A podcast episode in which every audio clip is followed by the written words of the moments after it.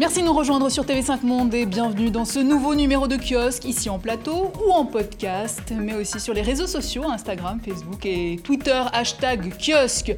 Au sommaire cette semaine, quand un régime en chasse un autre au Soudan, c'est l'épilogue de 4 mois de mobilisation, la chute d'Omar el-Bashir, destitué après 30 ans passés au pouvoir, mais voilà, c'est l'armée qui va assurer la transition, mais comme les Algériens, les Soudanais ne comptent pas se laisser voler leur victoire en si bon chemin. C'est une attaque surprise contre Tripoli qui a fait trembler la communauté internationale la semaine dernière, celle de Khalifa Haftar, l'homme fort de l'Est libyen face au gouvernement de Fayez al-Sarraj, reconnu par la communauté internationale, sapant ainsi d'un revers les efforts diplomatiques. Mais que se cache derrière cette bataille? Les enjeux à suivre. La DER, six mois de plus, c'est ce qu'ont obtenu les Britanniques. Un dernier report pour une sortie du Royaume-Uni de l'Union européenne, mais alors un Brexit avec accord. Reste à Theresa May euh, de convaincre les parlementaires et c'est toujours pas gagné. Il défie le temps et les scandales. Benjamin Netanyahou avec son pari gagné aux législatives, sauf surprise, d'ici juillet prochain, euh, le Premier ministre israélien aura connu un record de longévité à ce poste. Mais pour combien de temps au vu de ses ennuis judiciaires? Et pour en débattre, voici nos kiosqueurs. C'est Dick Abba, écrivain et journaliste indépendant pour plusieurs euh, médias. Ziad Limam, éditeur et rédacteur euh, en chef à Afrique Magazine. Richard Verly, euh, correspondant du quotidien suisse à Paris Le Temps. Vous revenez d'ailleurs tout juste de Bruxelles. Et puis Sylvain Sipel, journaliste au magazine Orient 21, ex-envoyé spécial à Jérusalem pour Le Monde et ex-directeur de la rédaction à Courrier International. Merci à vous tous euh, d'être là.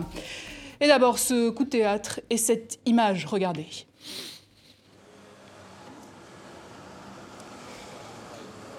Voilà, le fondateur de Wikileaks, lâché par l'Équateur, Julian Assange, a été arrêté ce jeudi à Londres euh, par la police britannique alors euh, qu'il était reclus depuis 2012, donc pendant plus de six ans dans l'ambassade d'Équateur. Il a été reconnu coupable dans la foulée euh, par la justice britannique d'avoir violé les conditions de sa liberté provisoire. Les États-Unis, de leur côté, réclament toujours son extradition. Il est accusé de conspiration pour la publication en 2010 de milliers de documents confidentiels du département détail du Pentagone.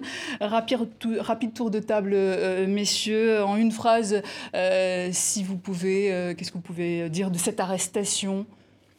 Je pense que l'expression coup de théâtre est totalement appropriée parce qu'on ne s'entendait pas à ce que cet épilogue arrive et voilà que l'Équateur décide de lui retirer la nationalité mm-hmm. et autorise euh, même euh, la police britannique a accédé dans son territoire, puisque l'ambassade, en vertu de la Convention de Vienne, est juge de l'extraterritorialité. L'Équateur autorise qu'on vienne le chercher. Et moi, ce qui m'a surpris, c'est euh, l'image de Assang. on pensait qu'il était dans un, dans un, comment, dans un refuge doré, mais là, on voit qu'il a vraiment pris un coup de vieux pour parler familièrement. C'est un nouveau jeu diplomatique qui se met en place, Richard Verly oui, et quand même euh, un mot pour ne pas oublier ce qu'a été Wikileaks. Bien évidemment, il y a eu euh, des problèmes créés par la divulgation de ces documents. Il y a peu, on, pense qu'il y a eu des personnes mises en danger, mais n'oublions pas que quand même, notamment la presse, s'est énormément nourrie de tous ces télégrammes qui avaient été diffusés par Wikileaks. N'oublions pas ce que ça a permis de révéler, notamment sur les agissements d'un certain nombre de gouvernements, à commencer par les États-Unis. N'oublions pas non plus la fameuse vidéo de l'hélicoptère, vous savez, de l'armée américaine qui tire sur des civils irakiens. Donc je crois qu'au moment de juger Julian Assange, euh, quand il se retrouvera, et c'est le cas maintenant dans la justice, il faudra bien avoir en tête à la fois euh, l'aspect personnel, mais également ce qu'a produit Wikileaks pour ce qu'on peut considérer être la liberté de l'information. Je sais pas, moi c'est vraiment cet aspect-là qui, qui, me parle. La question personnelle est, posée et elle sera discutée, que ce soit euh, les accusations dont il a fait l'objet en Suède, que ce soit je ne sais quoi, etc. Donc moi ce qui m'intéresse c'est le sort du, du lanceur d'alerte qu'il était à cette époque-là et, le message qu'envoient quand même des, États très puissants. Euh, les États-Unis en premier sur les lanceurs d'alerte. Si vous sortez de la ligne, on peut vous récupérer, quel que soit X, dans 5 ans, dans 10 ans, extradition, etc.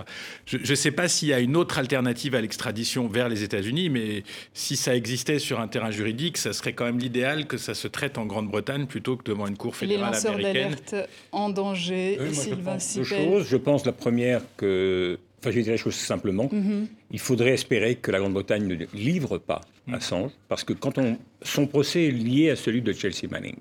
Et quand on a vu comment s'est déroulé le procès de Chelsea Manning, on peut considérer que ça n'est pas une justice équitable. Ça, c'est la première chose. Et je pense qu'il y a une leçon plus générale à tirer euh, de, de l'affaire, c'est-à-dire que je pense qu'il faudrait des règles internationales sur la question des lanceurs d'alerte. Et on aura l'occasion de revenir sur cette euh, saga géopolitico-judiciaire. Entrons à présent euh, dans le vif de notre émission avec cette euh, mobilisation la plus longue de l'histoire du Soudan et ça a payé. Le 11 avril 2019, Omar el-Béchir, au pouvoir depuis 1989, a été destitué par l'armée. L'armée qui a d'ailleurs repris la main via un conseil militaire de transition et ce pour deux ans. Une décision loin de satisfaire la population qui avait pourtant bravé les interdictions au prix de leur vie. Plus de 50 morts en quatre mois. Retour sur les derniers événements, Malik Mektar. Après la chute d'une dictature, la crainte d'en voir une autre l'a remplacée. Ce jeudi soir, malgré le couvre-feu imposé, des milliers de manifestants se sont rassemblés dans les rues de Khartoum et devant le QG de l'armée. Leur but Rappeler qu'ils n'accepteront pas une administration dirigée par des personnalités de l'armée, ni par des proches du président déchu Omar el-Bashir. S'ils ne mettent pas en place un gouvernement civil représentant correctement le peuple soudanais, notre révolution sera incomplète et ne représentera pas les espoirs et les rêves du peuple soudanais. C'est pourquoi nous continuerons à faire grève et nous resterons sur la place jusqu'à ce que nos demandes soient satisfaites.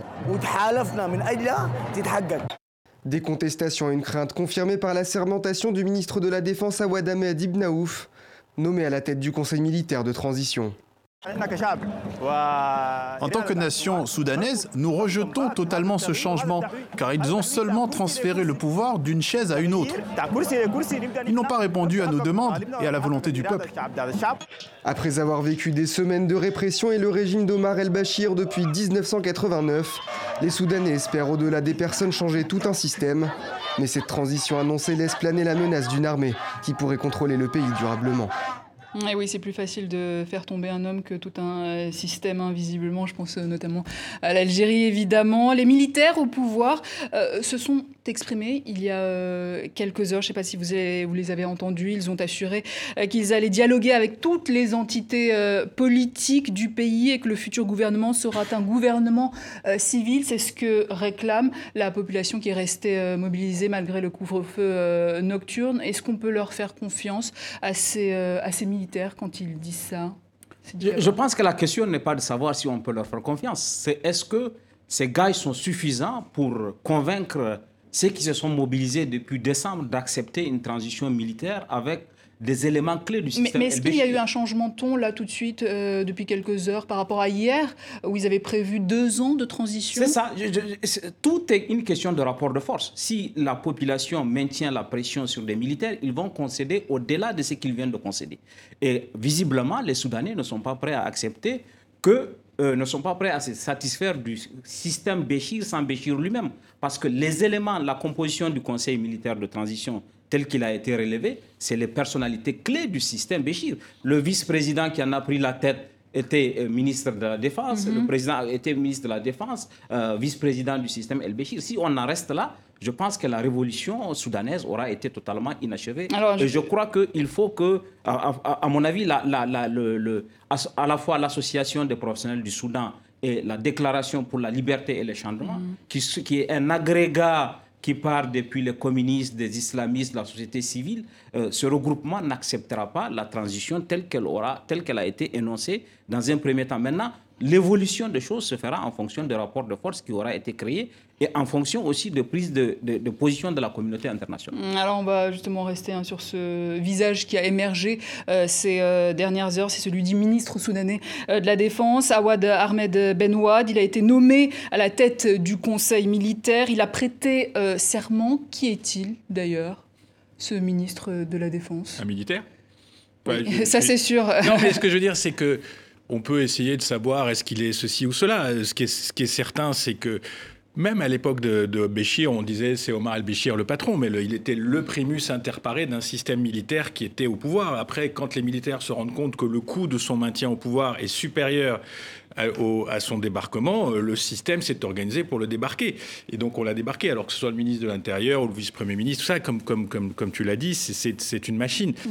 Euh, la clé aussi, c'est que on oublie aussi à quel point ce pays est fragile, à quel point il est divisable et à quel point il est divisé entre, entre d'abord, il a, il a fait l'objet la seule, euh, j'allais dire la, seule, le, seul redessin de frontières coloniales a eu lieu au Soudan avec la naissance du Soudan du Sud. Ça faisait suite à une interminable guerre civile. Je rappelle à nos lecteurs, à nos auditeurs les plus anciens ou les plus jeunes, la guerre du Darfour qui a été absolument terrible. Donc c'est un immense pays qui est soumis en permanence à des, à des, à des tractions et, des tremblements euh, ethniques, euh, la, lutte entre les musulmans et les minorités chrétiennes. Enfin, il y, a 50 problèmes qui font qu'aujourd'hui, il y a une lutte pour la démocratie et il faut qu'elle aboutisse aussi à quelque chose de transitionnellement euh, stable. Ce que dit l'opinion aux militaires, c'est vous ne pouvez pas mener ça tout seul. Et c'est pas vous qui allez faire les règles de dans deux ans. C'est peut-être là qu'il y a une une part de négociabilité, une part de terrain de négociation. Et on a surtout l'impression qu'il y, euh, y, a des rivalités au sein même euh, de l'armée. Il y a des, il y a, des et, dernier point, et je laisse la parole à nos amis, il ne faut pas oublier que c'est un pays aussi qui est en banqueroute. Donc ça, ça va jouer réellement, parce qu'à l'origine de l'impopularité du système, c'est la banqueroute économique. En particulier parce que les recettes pétrolières qui alimentaient le régime depuis des années ont, été transférées vers le Soudan du Sud, et donc il n'y a plus ces recettes. Qui, sont les... Oui, allez-y. Non, non, non, non, je voulais juste dire que je suis euh, ce qui vient d'être euh, ce qui vient d'être dit. Je pense surtout qu'on est au début d'un processus. Et c'est difficile de, de, de, pouvoir... Parce que quand les militaires disent on va... Après deux ans, on va restituer le pouvoir aux civils, Enfin, on sait très bien, il y a suffisamment d'exemples euh, dans l'histoire récente, que ce soit en Turquie, en Algérie et dans d'autres pays, les militaires peuvent être, avoir le pouvoir réel avec un gouvernement civil. Donc l'enjeu, l'enjeu, il n'est pas là. L'enjeu, c'est la démocratisation de la société euh, soudanaise. Et c'est les droits civiques. C'est ça le véritable enjeu. Bon. Là-dessus, c'est extrêmement tôt. Et il est évident que jusqu'à présent, ce que font les militaires, c'est au fur et à mesure reculer. La, vraie question qui se pose, c'est est-ce qu'ils ont, ils interviendront et ils sont capables d'intervenir violemment? Ils l'ont fait de, de, de multiples fois. Ils l'ont déjà fait de multiples fois. Donc, ils le feront, c'est à peu près certain. Moi, je suis plus inquiet pour le Soudan que pour le mmh, Et, pourtant, euh, un petit peu plus tôt, hein, dans la journée euh, euh, d'hier, on avait vu ces images de l'armée qui serrait des mains, qui étaient très sympathiques. Aujourd'hui, ils, ils, sont dans la position où ils sont obligés de, de, de, commencer, de lâcher du lest d'un côté et de commencer à prendre langue avec la mobilisation. je, crois qu'il faut, il faut, il faut, il faut, il faut lire l'attitude de l'armée. Euh, les premiers à avoir fraternisé avec les manifestants, c'est pas la hiérarchie. C'est les hommes, c'est les soldats, mm. c'est euh, les officiers intermédiaires. Et comme vous savez, en pareil cas, euh, la hiérarchie peut être vite débordée par l'échelon intermédiaire et les hommes de troupes.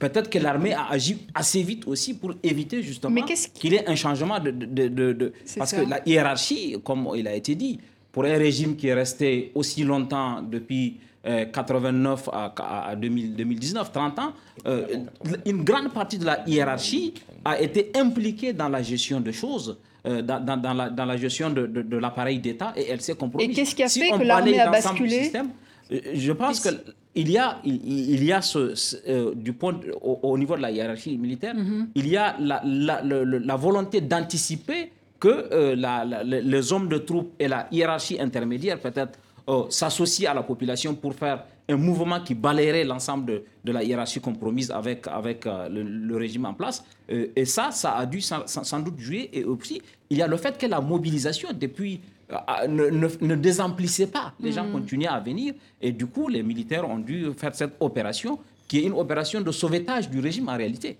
Richard vous voulez Oui, en même temps, ne nous leurrons pas. Euh, on a assisté à la fin d'un homme et d'une famille, parce qu'à côté de Béchir, il y avait sa famille directe, son entourage direct. Rien ne dit qu'on assiste à l'essoufflement ou à l'effondrement d'un régime militaire qui quand même tient bien le pays.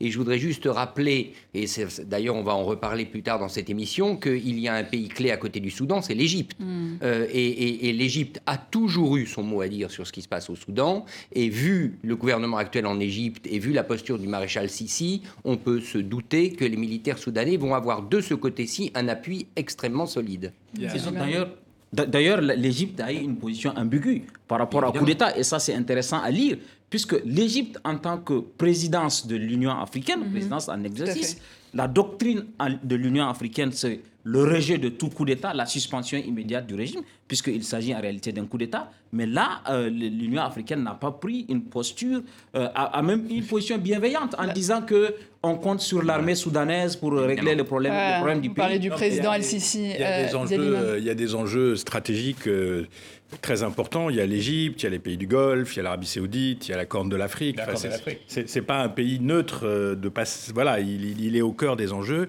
L'autre chose, c'est que pour un certain nombre de gens, ça prouve aussi que les idées qui ont animé quand même le printemps arabe de 2010, même si elles ont été mises en recul, même si c'est compliqué, même si c'est difficile, ces idées sont toujours là. Et mm. c'est elles qui, à un moment ou un autre, remontent.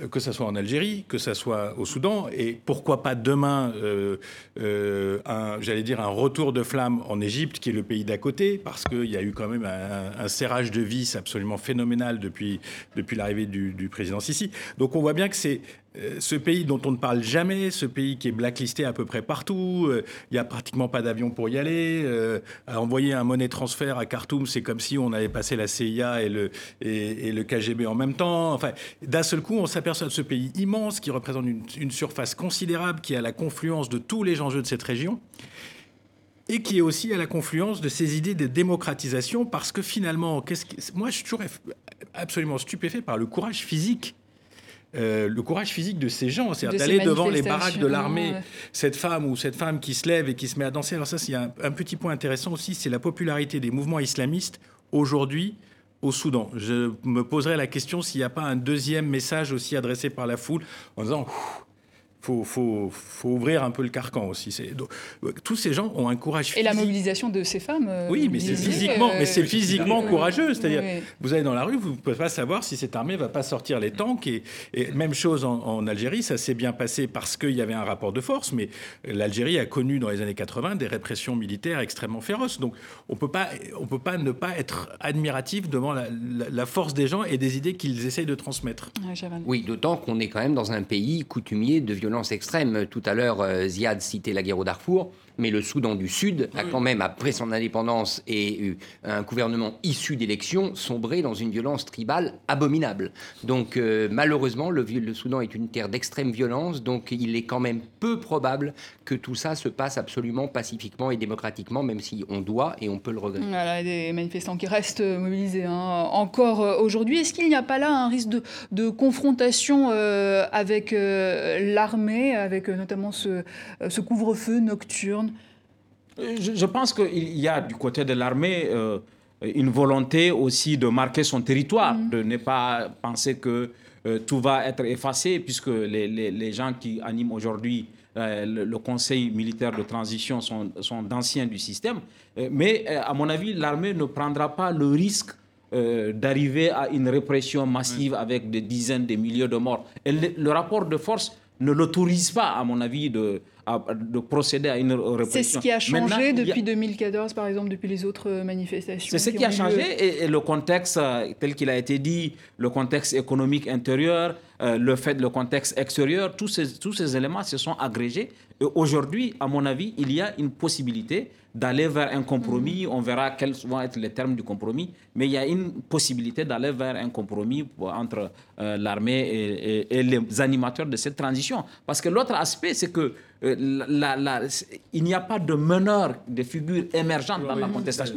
Et alors, on parle de l'association des professionnels du Soudan, on parle de, de, la déclaration pour la liberté et le changement, mais il n'y a pas de figure émergente. Je pense que ça, ça a été utile parce que s'il y avait des figures émergentes, peut-être qu'on les aurait décapités et on aurait décapité le mouvement. Mais là, c'est une dynamique, euh, euh, je pense que ça, ça va se comme, poursuivre. comme d'ailleurs en Algérie. Les, les partis traditionnels d'opposition sont carbonisés Et, tout ça fonctionne aussi par les réseaux, par les images qui sont transmises. Euh, et donc, il y a une espèce d'indépendance du mouvement, mais qui n'a pas vraiment de chef. C'est un handicap et c'est un avantage. Et c'est un avantage. Omar El-Bashir, qui est sous le coup hein, de deux euh, mandats d'arrêt euh, internationaux, on le rappelle, mais il ne sera pas extradé, ont assuré il y a quelques heures les, militaires au pouvoir. il est fragilisé hein, quand même aujourd'hui, il risque une arrestation sans doute s'il ose euh, sortir du pays ça, c'est vraiment une question difficile parce qu'il faudrait que l'armée lâche totalement, se mette dans une situation d'humiliation aussi parce qu'un procès à la CPI aujourd'hui de El Bashir, ça va remonter dans le temps et tous ces gens qui veulent faire la transition vont se retrouver impliqués euh, de facto dans un procès public international. Ça, c'est un. Deux, euh, je, crois que l'image aussi, euh, je pense que l'opinion soudanaise serait probablement pour un jugement euh, de, de l'ancien président, mais est-ce qu'elle serait pour un jugement dans une cour internationale qui elle-même est sujette à beaucoup de, de problématiques dans l'opinion africaine? C'est quelque chose qui n'est pas simple encore, mais peut-être qu'ils demanderont un jugement chez eux. Après tout, c'est pas exclu non plus, mais je vois pas les militaires le lâcher à ce point de s'humilier eux-mêmes dans le processus. Quelle est son image à ce jour en, Afrique, euh, Omar el-Béchir Je pense que bon, Omar el-Béchir a, les relations qu'il peut avoir avec Al-Sisi, il a de bonnes relations avec un certain nombre de dirigeants du continent. Il a, le Golfe, il a quelques, le Golfe, le Qatar, et, mais euh, il a les Émirats surtout. Les Émirats, il a réussi un jeu d'équilibre. C'est à la fois l'ami de l'Iran et de l'Arabie Saoudite, puisque n'oublions pas que c'est un régime islamo-militaire. Donc, il, y a, il a su jouer jusqu'ici. Et en Afrique, justement, euh, comme on sait, comme Ziad l'a dit, euh, l'Union africaine avait pris une résolution demandant à, à, ces pays membres de ne, de ne pas extrader El-Béchir. Hmm. Et c'est ce qui a fait qu'il a pu se déplacer un peu d'un pays à un autre, parce qu'il y a cette position de l'Union africaine qui est à la fois le rejet de la CPI, mais aussi une sorte de soutien déguisé à El-Béchir. Et après Omar El-Béchir, j'ai envie de dire qu'il ne reste plus beaucoup de, de, dirigeants qui sont restés au pouvoir euh, des décennies. Euh, Puis la situation est quand même très différente. Là, il y avait un pouvoir... Euh, comme tu dis, euh, quand même, on n'a on pas parlé de, de tout ça, mais les militaires sont au pouvoir au Soudan pratiquement sans interruption depuis, euh, depuis l'indépendance. Donc c'est il y a des cas extrêmes. Euh, et puis on peut pas comparer, par exemple, on peut pas comparer el Bachir à Bouteflika. C'est pas exactement les mêmes histoires, c'est mm. pas les mêmes personnages, c'est pas les mêmes pays. Donc, mais ce qui est sûr, c'est qu'il y a un mouvement toute façon, il y a une poussée. Elle est là, la poussée jeune. Euh, ce continent est jeune. Il n'est pas vieux. Il est démographiquement, les gens, les 9 dixièmes des gens ont moins de 35 ans. Et sur le Soudan, le Conseil de sécurité de l'ONU doit euh, se réunir euh, dans la journée. Autre lutte euh, de pouvoir entre un militaire et un civil, cette fois en Libye, où les efforts de paix ont été ruinés la semaine dernière quand le maréchal Haftar a donné l'assaut sur Tripoli, se lançant ainsi dans un nouveau bras de fer avec le chef du gouvernement d'union nationale, Fayez el-Sarraj, et ses troupes, bilan 56 morts en une semaine. On fait le point avec Stéphanie Pérez. Dans le ciel du sud de Tripoli, des avions de chasse. Ici, une photo de l'aéroport. On distingue de la fumée sur le tarmac. Voici l'impact d'une des frappes aériennes. La Libye, déjà plongée dans le chaos, vit un nouvel épisode dans le bras de fer entre ces deux clans rivaux. Les forces du maréchal Haftar, le maître de l'Est du pays, diffusent largement ces images de colonnes de véhicules militaires qui se dirigent en conquérant vers l'Ouest. Un assaut qui intervient alors que la Libye est coupée en deux depuis cinq ans. À l'ouest, dans la région de Tripoli, le gouvernement d'union nationale de Fayez el-Sarraj. Il est l'interlocuteur officiel des Nations Unies. À l'est, le camp du maréchal Haftar. Il contrôle la majorité du territoire et des puits de pétrole. Il est soutenu par l'Arabie saoudite et les Émirats arabes unis. Parti de Benghazi, le militaire rebelle, ancien allié puis opposant au colonel Kadhafi, est arrivé dans les faubourgs de Tripoli. Une offensive surprise, à quelques jours de nouveau pour parler de paix. L'objectif, je pense, à terme, est de prendre carrément le pouvoir, mais l'objectif immédiat est de s'aborder toute initiative politique qui renforcerait sur le plan politique et institutionnel d'autres acteurs. La communauté internationale, inquiète des risques d'un nouveau bain de sang, appelle au calme, pour l'instant en vain. Mais quelle mouche a piqué euh, Khalifa Haftar euh, ce jeudi 4 avril, j'ai envie de dire On était resté sur le, processus de, fait, de, paix et tout d'un coup, il s'en prend à, Tripoli. Qu'est-ce qui Non, je crois que c'est absolument logique. Il veut le pouvoir et tel que c'est parti, on peut penser qu'il l'aura. les, les réactions internationales sont quand même excessivement modérées sur cette marche vers Tripoli. La carte tout à l'heure nous a bien montré qu'il contrôle les puits de pétrole, mais qu'il lui manque notamment l'accès facile au port à côté de, Tripoli pour exporter ce pétrole. Donc je crois que c'est une marche vers le pouvoir programmée avec des alliés qui étaient sans doute au courant, qui le soutiennent. Après, qui sont ses soutiens On parlait tout à l'heure de l'Arabie Saoudite, on parlait de, de l'Égypte. Donc je vois mal aujourd'hui la Russie. la Russie. Je vois mal aujourd'hui comment ce gouvernement euh, qui en réalité ne contrôle presque rien, pourrait lui résister. Donc à, nouveau, on parlait tout à l'heure de régime militaire, on a là bien l'établissement en Libye d'une forme de régime militaire, car Haftar euh, est un général et il n'entend pas, je crois, céder le pouvoir à un gouvernement civil démocratique. Bah, dans cette affaire, euh, il y a un aspect annexe, mais qui est un aspect important, c'est la place de la France. Oui, quelle est sa position? Ben, euh, Si vous la connaissez, il faut, faut, me le dire. C'est-à-dire que elle est ambiguë en tout cas. Elle est tellement ambiguë. Ça, c'est sûr. Ah oui, oui, elle est tellement ambiguë. Elle soutient les résolutions de l'ONU, le Conseil de sécurité, qui unanimement euh, déclare qu'il y a un seul gouvernement reconnu, qui est celui de Tripoli. Et dans les faits, euh, depuis le en tout cas depuis Hollande, on sait très bien que la France a un pied chez Haftar et un pied dans le soutien officiel à Tripoli. Euh, et depuis Macron, c'est encore plus, encore plus évident. Macron, considère, Macron considère que le, pouvoir réel est plus du côté d'Haftar que du côté du gouvernement de Tripoli. Et donc, euh, je pense que quand on dit que Haftar a déclenché son offensive euh, avec des soutiens, la vraie question, c'est de savoir est-ce qu'il n'avait pas le soutien, sinon officiel, du moins officiel de la France, parce que sinon, c'est. C'est pour cette raison que moi, je pense que la position de la France est connue. Puisque quand on a fait les accords de décembre 2000, euh, euh, de, les décembre de Skirat, l'accord de 2015, décembre 2015, à Skirat, euh, Haftar n'était pas dans le jeu politique. Mais la position de la France était de faire une place dans le jeu politique à Haftar. Et de cette façon-là, on a vu la position de Jean-Yves Le Drian qui a et on a vu la réunion qu'il y a eu à l'Axel Il y a eu une période où entre Le Drian et le Quai d'Orsay, quand il était à la Défense, on pouvait dire qu'effectivement, il y avait une bataille euh, pour savoir...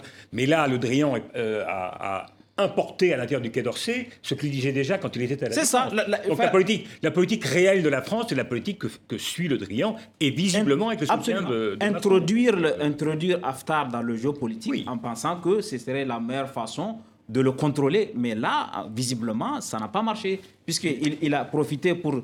Euh, pour entrer dans le jeu politique avec les réunions de la on a du mal à croire que ça n'a pas Aujourd'hui, militairement, voilà, euh, voilà ce que ça donne. Mais on a, du mal à, une volonté. On a du mal à croire que ça n'a pas marché. Je pense qu'il y a chez lui la volonté justement de s'imposer par la force. Mais est-ce que ça suffira pour gouverner la Libye? C'est un autre, c'est une autre. Je pense qu'il y a des, je pense qu'il y a quand même une discussion, même si le militaire est pas toujours gai à raconter, mais je pense qu'il y a une vraie discussion militaire là, parce que tout le monde part du principe que le gouvernement de Tripoli dispose d'une armée ou d'une espèce de structure qui serait homogène, il ne dispose de rien du tout. Tripoli est tenu par des milices islamistes qui sont extrêmement combatives, qui n'avaient qu'un seul défaut, c'est qu'elles se détestaient entre elles et qu'elles ont passé leur temps, depuis la chute du régime, à se combattre. Aujourd'hui, elles ont découvert un ennemi commun qui vient, vers, euh, qui vient donc de Benghazi, et donc il y a une espèce de coalition de ces milices qui est en train de se faire et qui rendra probablement la prise de Tripoli totalement impossible. Mais qu'est-ce qui va se passer si Tripoli tombe aux mains mais, ne tombera pas. je, reviens dans un an et dans six mois et dans quatre mois à cette émission. Quand vous regardez les images des colonnes Haftar, c'est des pick-up très modernes, super, avec euh, des grosses calaches, mais il n'y a personne. On n'a jamais conquis une ville comme Tripoli avec euh, trois, trois pick-up et même super armés. et d'ailleurs, il avait déjà lancé euh, une offensive en 2014. Et je vous rappelle aussi que Haftar a mis plus de trois ans à contrôler Benghazi avec tous les appuis qu'il avait face aux milices de, Benghazi qui étaient quand même moins, euh, j'allais dire, moins rudes que celles de, Tripoli. Et puis regardez la carte qu'a fait votre collaboratrice ou votre collaborateur. Bon, il y a cette espèce de virage dont on peut discuter. Les gens de Zentan l'ont laissé passer, mais il paraît qu'ils se sont divisés sur cette histoire aussi. Et que quand vous regardez la ligne d'approvisionnement pour les troupes d'Aftar, c'est-à-dire qu'elle fait 800 euh, km et il n'a pas les ports, il n'a rien sur le chemin. Donc moi, je pense qu'il y avait un coup que le coup, c'était que l'aéroport tombe tout de suite, que les gens qui étaient là, parce qu'il y avait déjà des gens qui étaient là, d'autres tribus, prennent cet aéroport, mettent la pression et on a un poids politique. Mais cette histoire d'invasion de Tripoli par des types qui viennent de 800 km, certes soutenus, bien armés, mais il n'y a pas de troupes il a que des gens. Euh, les, Tripolitains, c'est chez eux. Et je ne vois pas du tout cette histoire se résoudre dans, dans les Mais jours. Mais est-ce que ça veut dire que le processus de paix est menacé ah, Le processus de paix, il est aux fraises. Il était déjà aux fraises. Il est, excusez-moi, excusez-moi du mot. On était déjà loin. Il y a un problème de représentativité de ce gouvernement national. Bon, après, il y avait le, principe d'une de, d'une conférence nationale. Bon, tout ça gêne un certain nombre de gens. La conférence de Radames qui est prévue le 14 Mais euh, l'espoir à côté de ce que Ziad vient de décrire, c'est que la, solution militaire ne pourrait pas s'imposer. Parce que là, Haftar, on, va peut-être s'installer durablement vers une guerre civile, parce que les milices vont résister, lui, il va vouloir imposer, le pays va basculer dans la guerre civile. Eux, du coup, moi, pour moi, ça accrédite l'idée de l'urgence d'une solution politique. un, mot pour conclure peut-être sur le sort des migrants. Est-ce qu'il y a un risque qu'ils soient enrôlés dans ce, dans ce conflit? De force plutôt, plutôt un risque de, dégradation, parce que déjà, de leurs conditions de vie, de leurs conditions de détention. Déjà, à l'heure actuelle, euh, les migrants sont dans une situation assez dramatique. Il y a même des, prisons privées. Il y a dès qu'une personne ou deux, personnes ont trois, quatre armes, il y a des camps d'esclavage. Il y a des camps d'esclavage, etc. Donc il y a des risques que cette situation se dégrade encore. oui, n'oublions quand même pas un argument que Haftar peut avoir avec ses soutiens à un moment donné, c'est le partage du gâteau pétrolier. Parce que en Libye, euh, on parle de politique, on parle de rivalité de milices, évidemment, mais tout repose sur le partage de la rente pétrolière. Et si sur ce point Haftar et les milices arrivent à trouver un accord, alors là, moi je pense que la donne pourrait quand même changer à Tripoli. Et on suivra tout cela évidemment. L'immigration qui va d'ailleurs euh, être un thème important des futures élections euh, européennes euh, à venir, tout comme d'ailleurs le Brexit. Le Brexit justement, initialement prévu le 29 mars, puis le 12 avril, le Brexit devrait finalement avoir lieu le 31 octobre. Report de six mois donc après de longues heures oui, normalement, en principe, on y reviendra. Après de longues heures de négociations à, Bruxelles ce mercredi, avec ça eu une respiration pour Theresa May. Retour sur les faits avec Valérie Le Rouge. Des discussions jusqu'au milieu de la nuit. Et vers deux heures, les 27 finissent par s'accorder sur un deuxième report du Brexit de six mois. Le Conseil européen a décidé de donner une extension au Royaume-Uni de l'article 50 jusqu'au 31 octobre ce qui signifie six mois en plus pour le Royaume-Uni. S'il vous plaît, ne gâchez pas ce temps. Un délai plus long que celui demandé par Emmanuel Macron, plus court que proposé par la majorité des dirigeants, qui espèrent convaincre les Brexiteurs qu'il vaut mieux voter cet accord que de prendre le risque de ne pas sortir du tout. Theresa May a dû faire avec ce compromis. Je sais qu'il y a une énorme frustration pour beaucoup de gens du fait que j'ai demandé une extension. Le Royaume-Uni aurait déjà dû avoir quitté l'Union et je regrette sincèrement de ne pas avoir réussi à persuader le Parlement d'approuver cet accord. Mais les choix qui nous sont proposés sont décisifs et le calendrier est clair. Et si le Royaume-Uni utilise la totalité de ce délai et n'est pas sorti de l'Union européenne avant le 22 mai, il devra obligatoirement participer aux élections européennes. Ça a un caractère un peu baroque d'aller expliquer trois ans après un vote qui consiste à dire on veut quitter l'Europe, on va participer euh, aux européennes. C'est une décision qui leur appartient. S'ils poursuivent la discussion sur le Brexit, de toute façon, cette participation sera provisoire, puisque le jour où la Grande-Bretagne quitte, les parlementaires quitteront le Parlement européen. Dans leur conclusion, les chefs d'État ont aussi rappelé que les Britanniques pouvaient utiliser ce nouveau délai pour révoquer l'article 50 et donc renoncer au Brexit. Et oui, renoncer au Brexit, euh, ce serait une euh, éventualité. Richard Verly? C'est une éventualité. Et d'ailleurs, ce qui s'est passé à Bruxelles, où effectivement, euh, j'ai fait partie des journalistes qui, oui, sont, vous avez quitté le bâtiment hein, du Conseil à 4 heures du, matin, quasiment, euh, il y a eu un affrontement de deux visions. Et ça, je pense qu'il faut le rappeler. Il y avait une vision qu'on peut appeler la vision Macron, qui était la vision des principes que le président de la République a rappelé, à savoir, les Anglais veulent sortir, il faut qu'ils sortent, et le no deal doit rester, il est là, le risque du no deal, il faut l'assumer. C'est-à-dire, s'ils ne sortent pas à temps, eh bien, il y a no deal. Il y a une autre vision qui l'a emporté, c'est la vision allemande. Au fond, qu'est-ce que disent les Allemands? Les Allemands disent, premièrement, l'économie européenne est trop fragile pour supporter un no deal. Et ça, je crois que c'est très important. Euh, il y a euh, un certain nombre de pays européens qui ne croient pas l'économie européenne aujourd'hui capable de supporter un divorce désordonné avec le Royaume-Uni, qui est un important partenaire commercial. Et la deuxième chose que disent aussi les Allemands, c'est qu'il faut pourrir le Brexit. C'est-à-dire il fallait au fond laisser du temps parce qu'à un moment donné, les Anglais peut-être vont rester. Et c'est bien de ça dont on parle, parce que s'il y a des élections européennes organisées, c'est-à-dire si Theresa May ne trouve pas là dans les trois semaines euh, une solution, il y aura des élections européennes. De fait, politiquement, les cartes vont être rebattues parce que qui dit élection européenne dit scrutin démocratique, dit campagne, peut-être gagnée par les Brexiteurs, peut-être, mais qui permettra peut-être à tous ceux qui veulent rester cette fois de se montrer en force et donc de, de changer la donne qui a été jusqu'à maintenant favorable à la sortie. Ah, c'est clair que s'il y a des élections, ce sera le fameux people's vote d'une manière ou d'une autre. C'est-à-dire qu'il n'y aura, pas aura pas un nouveau référendum, mais on voit mal une campagne se faire euh, sur les fleurs, les glaïeuls et les taux de taxes en France, etc. Donc ça va être une campagne sur l'appartenance ou non du Royaume-Uni à l'Europe, quelle appartenance, et, on verra la majorité dans ce groupe de députés qui se dégagera. Bon, après, on est dans une espèce de situation totalement chaotique, donc on peut essayer de rationaliser autour de la table comme on le fait depuis des mois. Euh, je pense que, bon, en gros, il y a trois scénarios pour simplifier. Euh, no deal, qui reste une option, no Brexit, qui reste une option, Troisième scénario, c'est l'accord Barnier, mais, mais qui passera jamais. Quatrième scénario, c'est qu'ils accepteraient, dans un dernier souffle, de rentrer dans un des cadres qui existent.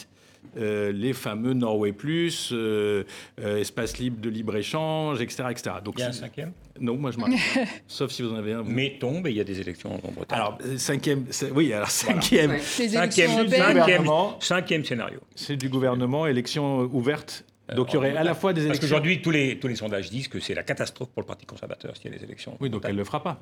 Non, elle ne le fera pas. Elle Sauf si son opposition ne veut, euh, veut la faire tomber sa propre position interne à l'intérieur. Les Brexiteurs sont ah majoritaires dans le Parti conservateur. Est-ce qu'il y a un risque de démission alors de, de Theresa May, comme elle l'avait euh, promis euh, d'ailleurs, euh, si il ne pas d'accord Elle avait promis de démissionner si l'accord négocié avec l'Union européenne était accepté. Alors ça, elle peut retenter cette carte-là, mais franchement, ça a raté une première fois. Alors, ce qui est un peu pressure quand même, c'est qu'elle va réessayer une nouvelle fois de faire accepter l'accord avec l'Union européenne sur le thème si vous l'acceptez pas là, vous allez avoir les élections européennes et vous allez rouvrir la boîte.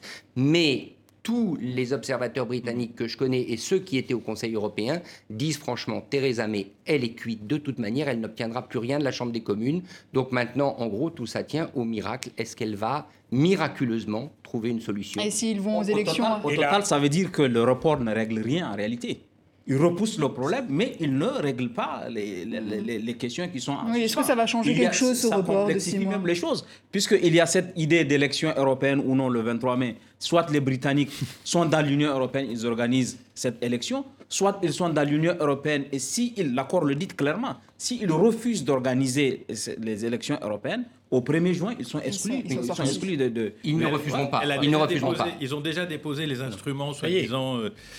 Euh, ils tiendront des élections et, et du coup, il n'y a pas un risque que ces eurosceptiques euh, britanniques polluent le Parlement euh, européen Bien sûr. Et, et convainquent d'autres de, sortir de l'Union européenne. Derrière toute cette discussion de dingue, parce que franchement, ça y ressemble, il y a quand même la définition de l'Europe. Moi, je, je, je, je, pense que Macron a des arguments quand il dit il faut que ça s'arrête parce que nous sommes en train de mettre en danger la construction européenne à un moment où elle est attaquée de toutes parts. Strauss-Kahn a fait un édito ce matin ou, hier dans, le, dans, le, dans les échos pour dire il faut qu'il parte.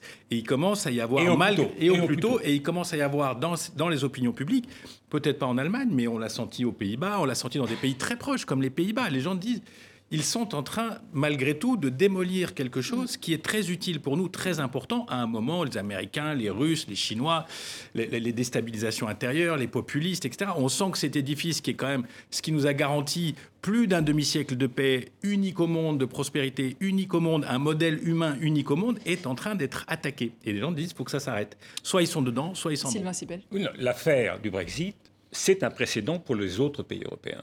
C'est-à-dire que ça dit quelque chose aussi de l'avenir de l'Europe. C'est-à-dire qu'il parte ou qu'il reste. Mais effectivement, le problème qui est posé, c'est celui de la construction européenne. Et c'est celui du comportement demain des Polonais, d'Orban en Hongrie, etc. C'est-à-dire qu'on ne peut pas avoir un pied dehors, un pied dedans.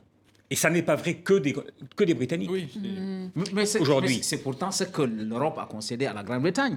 Ah, ils, sont dans l'Union européenne, ils ne... sont pas dans l'euro. Eh ben ils, sont, ils sont dans l'Union européenne, ils ne sont pas dans Schengen. Les Britanniques ont toujours eu un C'est précisément ce qui ne fonctionne plus. C'est leur vision à eux qui était très claire, et d'ailleurs ils en sont très fiers, ils disent on a inventé le marché unique. Si on n'avait pas été là, il n'y aurait pas eu le marché unique. Bon, on leur doit cette histoire de marché unique. Après, ils ont eu tous les opt-out qu'ils voulaient, qu'ils ont négociés, mais on s'est aperçu de, du tunnel et de l'impasse dans laquelle ça les mène. C'est-à-dire qu'en gros, ils finissent par créer chez eux une opinion publique qui est contre l'Europe à force de dire on veut ceci, on veut cela, etc.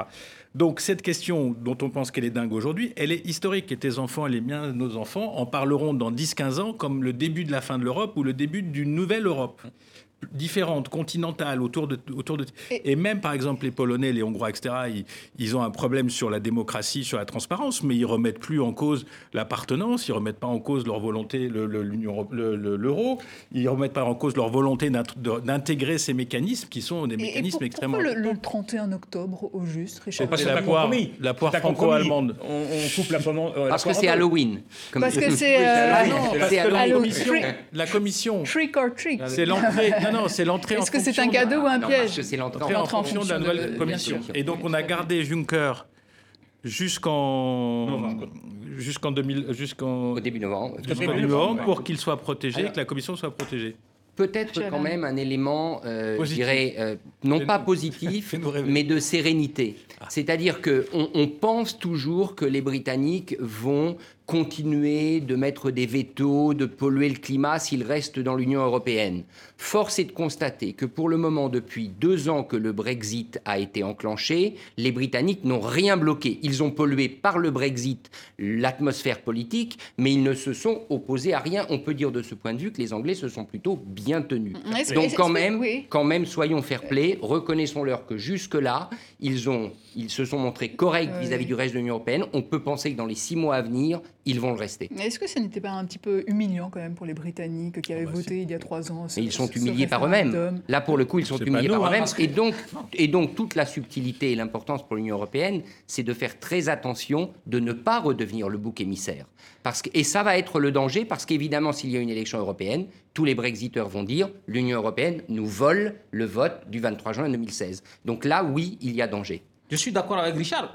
Aujourd'hui, le Brexit n'est plus un problème entre la Grande-Bretagne et l'Union européenne, c'est un problème entre les Britanniques eux-mêmes qui n'arrivent pas à créer les conditions, qui n'arrivent pas à se mettre d'accord sur les conditions de leur séparation. Peut-être que si le divorce ne se fait pas, on va faire le remariage. Parce que depuis la nuit des temps, ils ne savent pas s'ils sont européens ou pas. Depuis la nuit des temps, ils ont ce rapport complexe au continent. c'est la question centrale. C'est quelque chose qui n'a jamais été résolu, qui a toujours été résolu par des arbitrages, par des arrangements. arrangements mais sur le fond, qu'est-ce qu'ils sont? Est-ce qu'ils sont une île? Est-ce qu'ils sont dans l'Europe? Ils sont des Européens insulaires.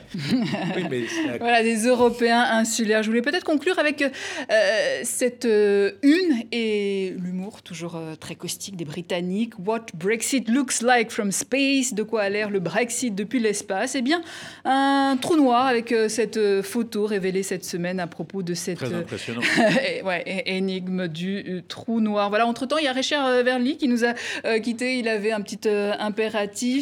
Euh, voilà, on continuera euh, sur Israël sans Richard Verly, donc Israël, où euh, la voie est libre hein, désormais pour Benjamin Netanyahou et son cinquième mandat à la tête du pays. son rival Benny Gantz a reconnu sa défaite. Le Premier ministre sortant va donc pouvoir former son gouvernement avec les juifs orthodoxes et les nationalistes. On fait le point avec Jocelyn Berthaud. C'est au milieu de ces militants que Benjamin Netanyahou savoure sa nouvelle victoire. Une élection que les observateurs avaient présentée comme un référendum sur sa personne et qui devrait le porter vers un cinquième mandat de Premier ministre. Je suis très touché que le peuple d'Israël m'accorde sa confiance une nouvelle fois. Et peut-être de façon plus spectaculaire encore que les fois précédentes. Après le dépouillement, Benjamin Netanyahou et son principal opposant sont pourtant au coude à coude. Mais l'actuel Premier ministre peut compter sur l'appui des ultranationalistes et des partis religieux pour obtenir une majorité absolue. Un constat qui a poussé ses adversaires à reconnaître leur défaite. Nous sommes tous démocrates. Nous acceptons tous ici le choix du peuple. Je le dis ici au Likoud, à Netanyahou et à sa coalition, nous allons faire de votre vie un enfer. Dans les rues de Jérusalem, les Israéliens évoquent désormais l'avenir avec des visions très différentes. Je pense que Netanyahou a de l'expérience à l'international et une bonne exposition dans ses relations avec les dignitaires du monde entier et ça sera très utile pour le futur de notre pays. Je suis dévastée, totalement dévastée. Nous sommes encerclés par des gens d'extrême droite qui veulent annexer encore plus de territoires palestiniens. Avec ce cinquième mandat, Benjamin Netanyahou pourrait battre le record de longévité à la tête du gouvernement israélien. Mais dans les prochains mois, il devra également composer avec le retour de ses ennuis judiciaires. Il est notamment soupçonné de corruption, fraude et abus de confiance dans trois affaires différentes. Voilà, malgré l'usure du temps, malgré les scandales, Benjamin euh, Netanyahou, est toujours en tête. Euh, comment l'expliquer cette victoire? Bah, Parce qu'il euh, il représente l'évolution de la société israélienne. Euh, il, est, il, est, au coude à coude avec le parti d'opposition, mm. mais dans la réalité, quand on regarde le résultat des élections, il a gagné encore plus que la précédente élection. C'est-à-dire que l'alliance qui, qui, est extrêmement solide euh, entre le Likoud, les partis religieux et l'extrême droite, qui, avait, qui était représentée par trois partis dont deux sont rentrés au Parlement, à la Knesset, cette alliance-là est encore plus puissante que la dernière fois. Mm. Mais est-ce que ça traduit vraiment d'une droitisation de la population ah euh, israélienne oui, Il n'y a pas un décalage entre euh, les aspirations du citoyen Non seulement il n'y a pas un décalage, mais on, nous, on présente ça comme droite et gauche, comme si il y avait la droite de Netanyahu et ses alliés et la gauche. Mais ça on oublie que ça n'est pas une gauche. La gauche réelle, aujourd'hui, il y a deux partis elle a Disparu, il y a deux partis euh, arabes. oui, elle a quasi disparu. Oui, il y a deux partis. Si j'exclus, enfin, je les exclus pas, mais ils sont pas partis de la vie politique israélienne. Il y a deux partis arabes, euh, de coalition en plus, de partis arabes, qui ont ensemble 10 députés. Donc ça fait un, euh, ça fait disons 8% de la Knesset. et sinon, les deux partis de la gauche historique qui a tenu le pouvoir quand même jusqu'en 1977, qui a, qui a, qui a été la, la, mouvance qui a fait l'État d'Israël, ils ont l'un à 5 députés et l'autre en a 6. Ça fait 11 députés sur 120. Mm. C'est ça la gauche sioniste historique mm. aujourd'hui. Euh, justement, Tout le reste, il faut quand même dire que euh, l'opposition, c'est-à-dire le général Gantz, mm. sont, dans son parce que Netanyahou l'a accusé pendant la campagne d'être un faiblard, etc. C'est lui qui l'a nommé chef d'état-major. Mais bon, c'était la campagne, il était faiblard. Donc, qu'est-ce qu'il a répondu?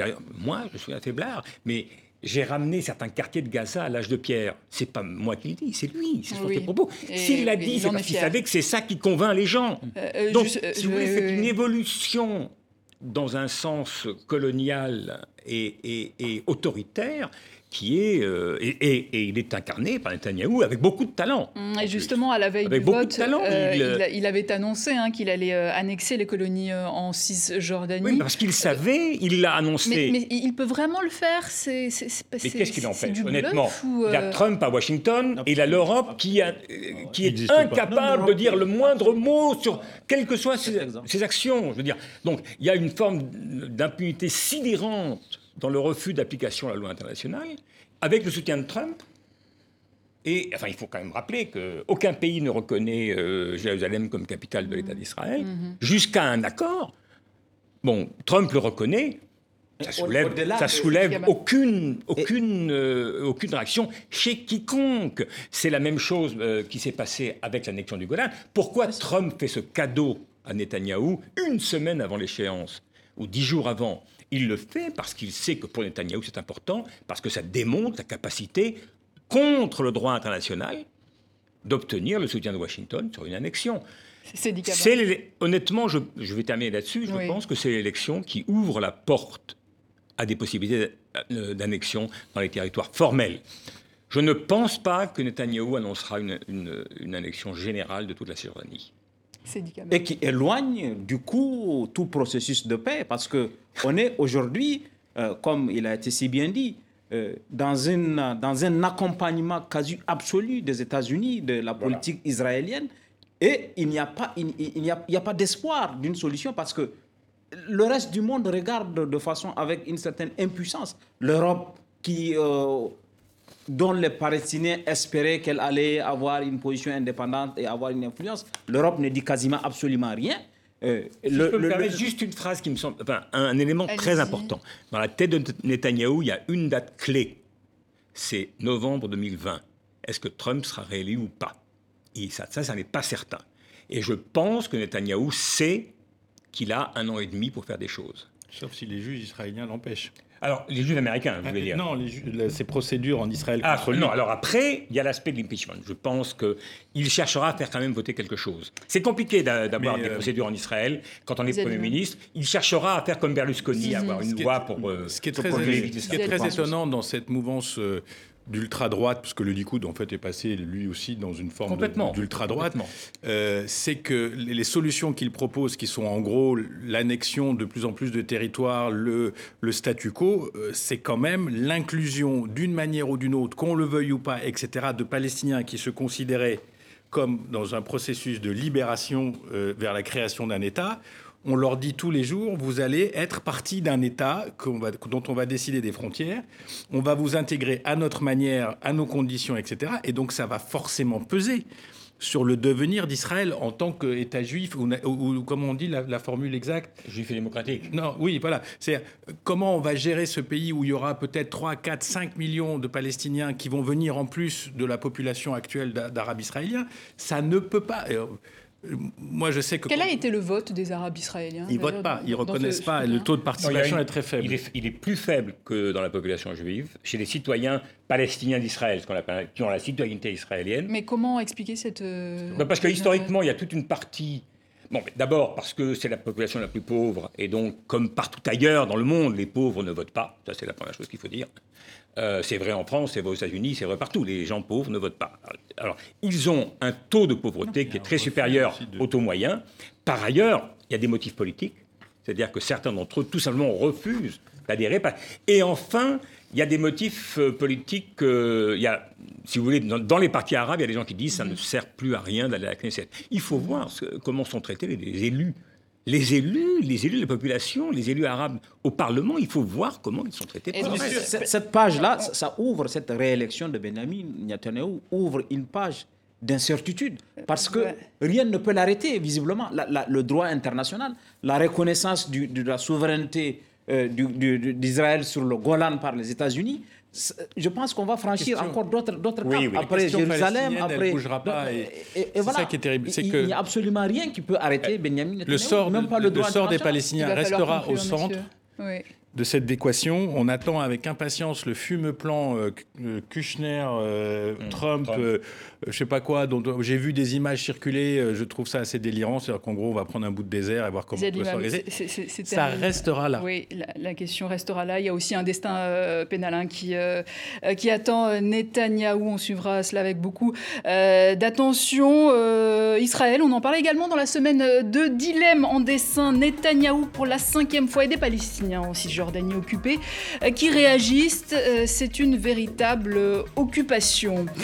La Libye, l'aéroport de Tripoli bombardé, bof, personne s'en sert, répond des migrants traversant la Méditerranée dans une embarcation de fortune. Fin de la trêve hivernale pour Theresa May et son Brexit qui dit Je resterai bien encore un peu avec la notification d'Emmanuel Macron et Angela Merkel en face.